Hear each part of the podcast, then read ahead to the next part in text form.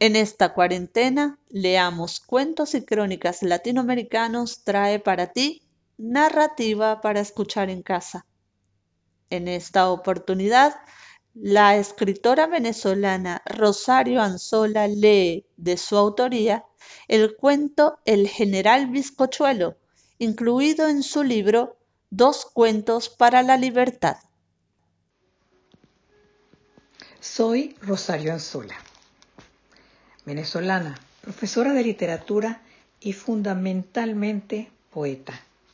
Por años trabajé con niños y jóvenes, mejor dicho. Trabajé no, jugué, me divertí y aprendí de ellos. Fueron mis mejores años. Me he dedicado a la literatura desde siempre he publicado libros para los niños de 0 a 100 años. A muchos de mis cuentos y poemas les he puesto música y he grabado algunos discos, he dado montones de recitales por todo el mundo. Esto es lo que más me encanta. Hoy por hoy estoy dedicada de lleno a leer y a escribir. Tuve que esperar mucho tiempo para tener esta libertad, pues tenía que trabajar en oficinas con un horario estricto y con muchas responsabilidades, pero nunca me aparté de la literatura. Y a propósito de libertad, Atendiendo la invitación para colaborar en el blog Leamos Cuentos y Crónicas Latinoamericanas, voy a leerles de mi libro Dos Cuentos para la Libertad, uno titulado El General Bizcochuelo, que ilustró Juan Carlos Ayala y que fue editado por el grupo editorial Norma. Su afición predilecta era tomar la onda y ¡juas! matar pajarito. No había árbol que se salvara de esos ¡juas! Y juaz, responsables de dejar un reguero de plumas y colores por el aire. Una tarde los colores voladores se, se, hicieron miles porque comenzaron a sumarse las flores y las frutas que también volaban, arrancadas sin piedad desde las ramas. Cuánto gozo sentía entonces Bizcochuelo al ver su destrucción instalada en los árboles y en sus habitantes gracias a la puntería de su onda. Bizcochuelo era un niño distinto a los demás, capaz de convencer y dominar a los demás, pero no siempre para cosas buenas. Era buscapleitos, maleducado, cizañero, irrespetuoso, come moco y todos los adjetivos que se puedan agregar a una persona que hace diversión con el malestar de la gente. Lo llamaban bizcochuelo porque su abuelo era maestro pastelero, razón por la cual llevaba todos los días para la escuela cachitos, bizcochos o bizcochuelos para merendar. Sus compañeros de onda le tenían un nombre que le gustaba más, el general bizcochuelo, porque había compuesto un rap dedicado a los honderos. Somos los soldados, los desadaptados, jugamos a los dados, no somos de tu agrado y no nos importa, somos una torta. ¡Ay, qué maravilla! Somos la pandilla de las pesadillas. Bizcochuelo llamaba a los honderos sus soldados y les exigía absoluta sumisión. Una noche, al contemplar un hermoso cielo estrellado, le preguntó a uno de ellos ¿Cuántas puntas le ves a esa estrella? Y el aludido le respondió de inmediato Las que tú digas, bizcochuelo. Un catire rubicundo y pecoso que estaba allí contestó sin haber sido interrogado Tiene siete puntas. No, señor, le refutó Bizcochuelo tiene solo cinco. Que tiene siete, insistió el catire. Que no, que no.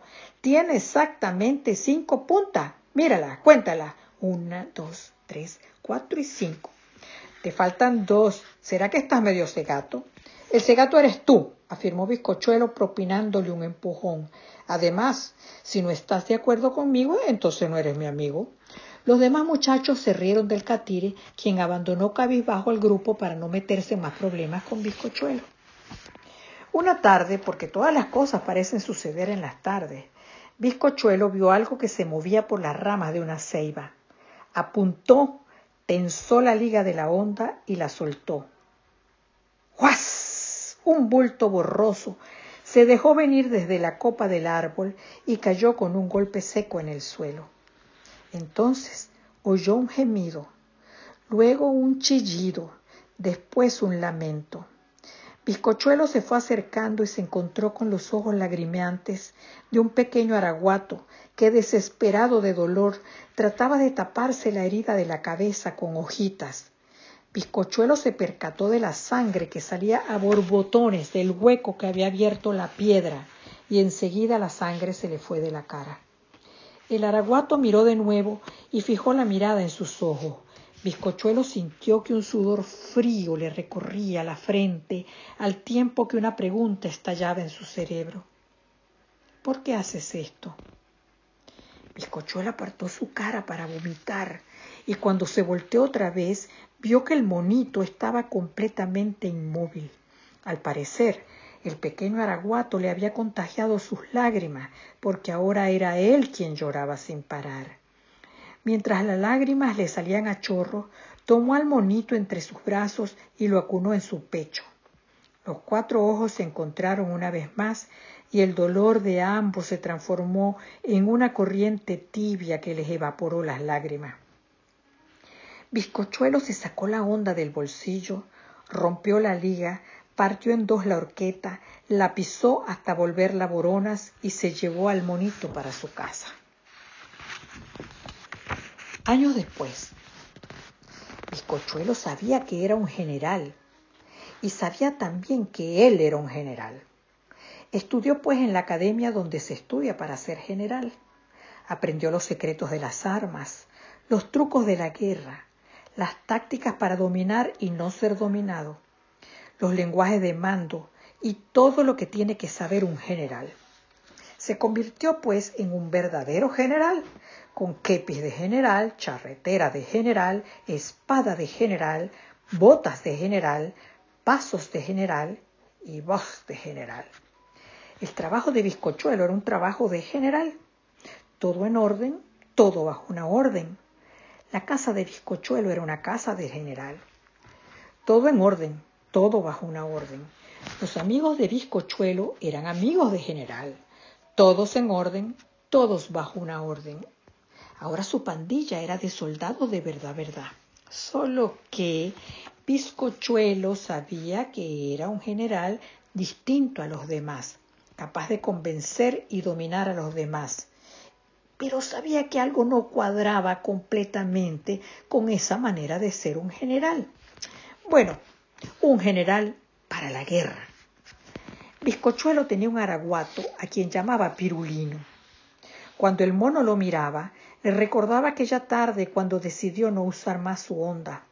Fue la tarde en que un estallido dentro de su cerebro le hizo sentir en el lugar del monito que sangraba y sufría por culpa de una piedra.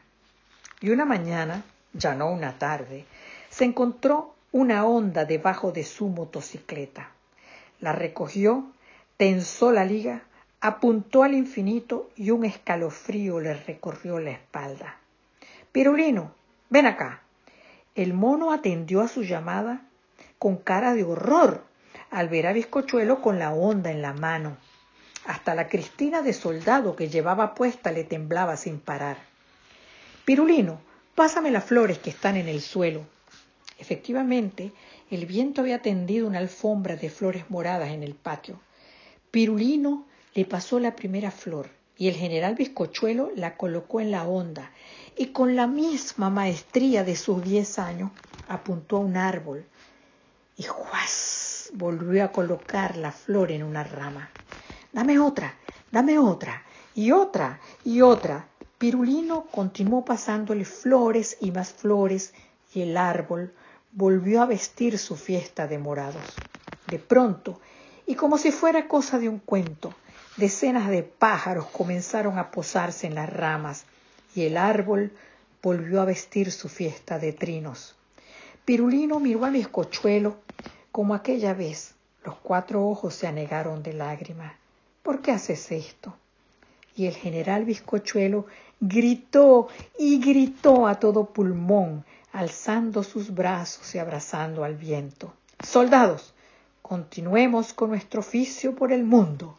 Y así siguió hasta el sol de hoy, con su onda y su soldado, regando de flores, frutas, pájaros y mariposas los caminos y los árboles.